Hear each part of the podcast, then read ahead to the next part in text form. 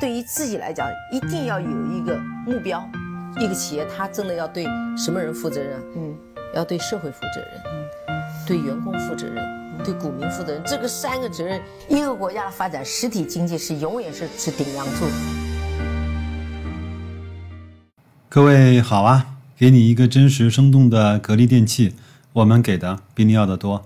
今天啊是二零二零年的十一月二十三号，又是一个崭新的周一啊。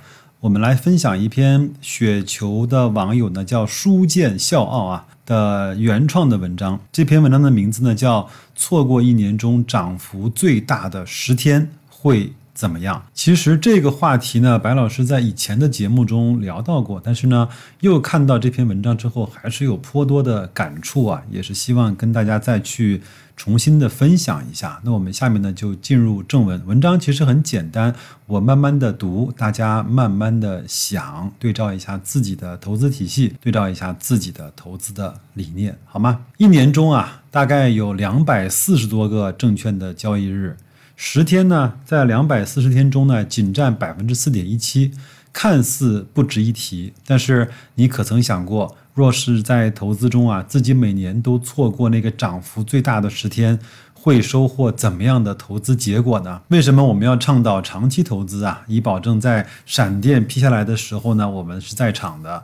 为什么遇到大行情之后追高买涨的投资者，往往收益会不如意？我们今天就来探究这些问题。第一点啊，错过最佳和最差的十天会怎么样？作者呢，从东方财富的 Choice 数据库中呢，导出了沪深三百全收益指数，二零一零年的一月一号至今天，就是二零一二零年的十一月十七号，所有交易日的涨跌幅的数据。然后呢，在经由 Excel 的处理啊。得到了一张图，我把这张图呢先放在我们的节目信息区，各位先去下拉，先去看到这张图。我们看到这张图呢，其实很简单，就是从二零一零年到二零二零年这十年间呀，每一年有多少个涨的时间，有多少个跌的日子，你会发现在每一年都基本上涨和跌都是五比五开的。呃，相距比较大的呢，也就不过也就一百四比一百零四，也没有非常非常的悬殊啊。然后还有一个话题呢，是说涨跌幅啊，在百分之一以内的天数，基本上也占到了。整个交易日的一半还要朝上。其实我们说涨跌在百分之一以内的交易日呢，就是属于这种很无聊的交易日了，对吧？还有，它错过了十天最大的涨跌幅，对不起，你十年下来你的收益率会基本上赔光的，你会亏百分之九十四点七五。如果你躲过了十个最大的跌幅的交易日，你会获得一个，听好了啊。十年九十倍的收益，但是想想看，谁又能做到如此呢？为什么说啊，A 股市场里的短期行情很难预测？因为从十多年以来啊，沪深三百的指数涨跌幅来看。单一一个随机交易日的收涨和收跌的概率基本上是五十比五十的，基本上和抛硬币差不多。即便呢是在牛市的周期里啊，上涨天数也从未达到过百分之六十。为什么又说啊，投资中的大多数时间是在忍耐和等待中度过的呢？自二零一零一零年以来啊，两千六百四十六个交易日，有一千六百九十三个交易日，沪深三百的涨跌范围在百分之一以内，占比呢是百分之六十三点九八。一方面呢，大多数时候 A 股的市场呢是波澜不惊的；另一方面呢，若能够在涨跌幅百分之一的日子里啊，依托良好的投资结构，上涨呢多一点，下跌呢少一点，长此以往。积累巨量的超额收益，沪深三百的指数啊，涨跌在百分之一以内，说明指数内部呢有一些行业。涨有一些行业是跌的，因此呢，在这样的时段里呢，基金的证券投资结构比仓位要来的更重要一些。自二零一零年以来，如果一直持有沪深三百的全收益指数，最终可以获得百分之七十的涨幅。若我们每一年都错过那个涨幅最大的十天，我们的投资收益是百分之负的九十四，几乎要把底裤都输光了。但是呢，我们如果躲过跌幅最大的那个十天，我们的收益是百分之九千零六十五，十年十倍都不是奢望，十年九十倍更是不可能啊。第二呢，躲过下跌无解，但不错过上涨。容易，理性告诉我们呢，只要自己能够坚持长期的投资，自己绝无可能在一个自然年里把指数上涨的最多十天都躲过，也绝无可能。把指数下跌最多的十天也全部都躲过。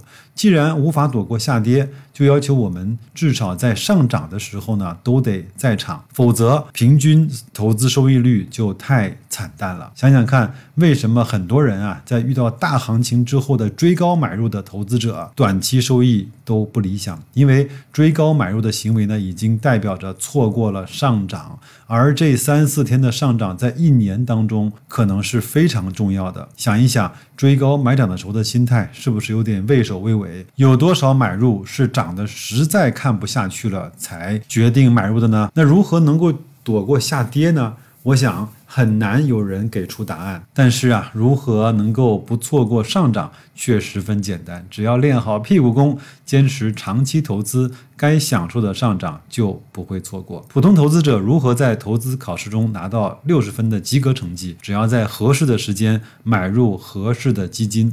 长期的投资，该进攻的时候进攻，该防御的时候防御，就是这么简单。至于如何追求远高于六十分的成绩，那就要做很多的功课了。我发现啊，很多朋友呢没有把主要的精力放在解决主要矛盾上，没有用更多的时间来思考 A 股的市场的性价比，下一波的资产配置如何，而是天天盯着市场上频繁轮动的热点，哀叹自己手里的基金怎么没有踩上热点，怎么暂时收益。不如意，我们可以反思一下，看看自己曾经卖出过的基金或者是股票，从卖出的时间节点来看，到今天啊，它的涨幅是怎么样的？你想想看，你当时卖出了那个基金，换成了别的基金，到底能不能够跑出那个当时卖出的基金到今天的涨幅呢？我不知道，但是我相信很多人看完之后会哀叹一声：“哎呀，当初不应该卖了。”我们已经知道啊，错过了沪深三百一年涨幅最大的十天。会投资结果是惨淡的，但我们可曾想过自己去追逐热门的行业，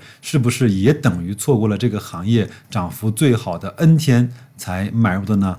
既然错过了涨幅最好的 N 天，那么这个时候买入还能有当前那种神奇的收益呢？第三点啊，异于常人，方可构建人生的护城河。随手的交易与买卖做起来很容易。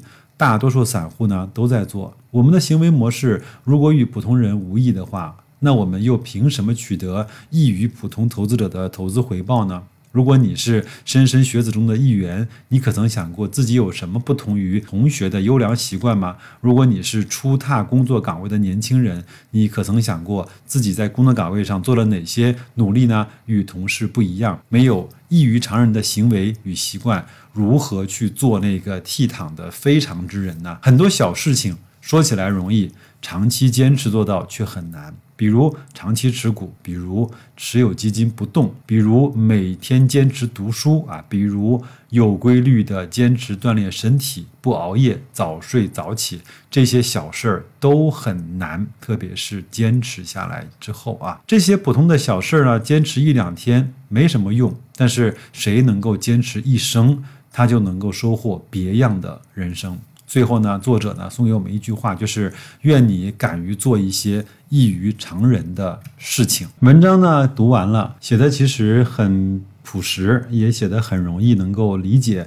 但是呢，白老师看完之后却获得了深深的共鸣啊！他其实讲到了一个非常非常深刻的投资的道理。你如果和百分之九十的人一样，那你只能够获得百分之九十人一样的投资的结果，那是什么呢？就是不赚钱。如果想赚钱，就必须要和百分之九十的人想的不一样，甚至是和百分之九十五的人想的。都不一样，这一点呢，我觉得可能白老师做的还不错。比如说我的持仓中，我在我的那个付费节目中啊，已经跟大家分享过了，只有两只个股我是算是重仓的吧，一个就是格力，一个就是平安，其他的全部都放在了 ETF 中，因为。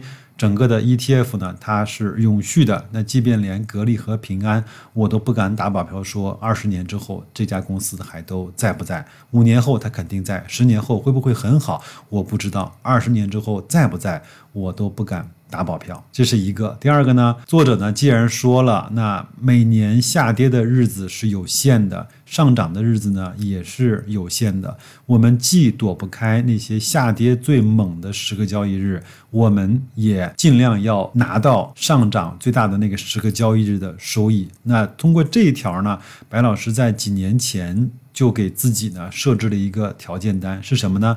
我会。在格力当日下跌百分之四的时候，买入一部分的格力，无论是一百股、两百股还是五百股，这个不重要。但是我一定会在它当日下跌百分之四的时候买入一些，因为我知道，在整个全年的格力的交易日当中，下跌百分之四或者是百分之五的那个日子并不常见。基本上，这就是格力在每年中跌的最多的那几个交易日。那你想想看，在跌的最多的那几个交易日去买，那是不是就比很多人享受了它更多的上涨空间呢？可能我想的有点简单，有点理想化，但是白老师呢就是这么做的。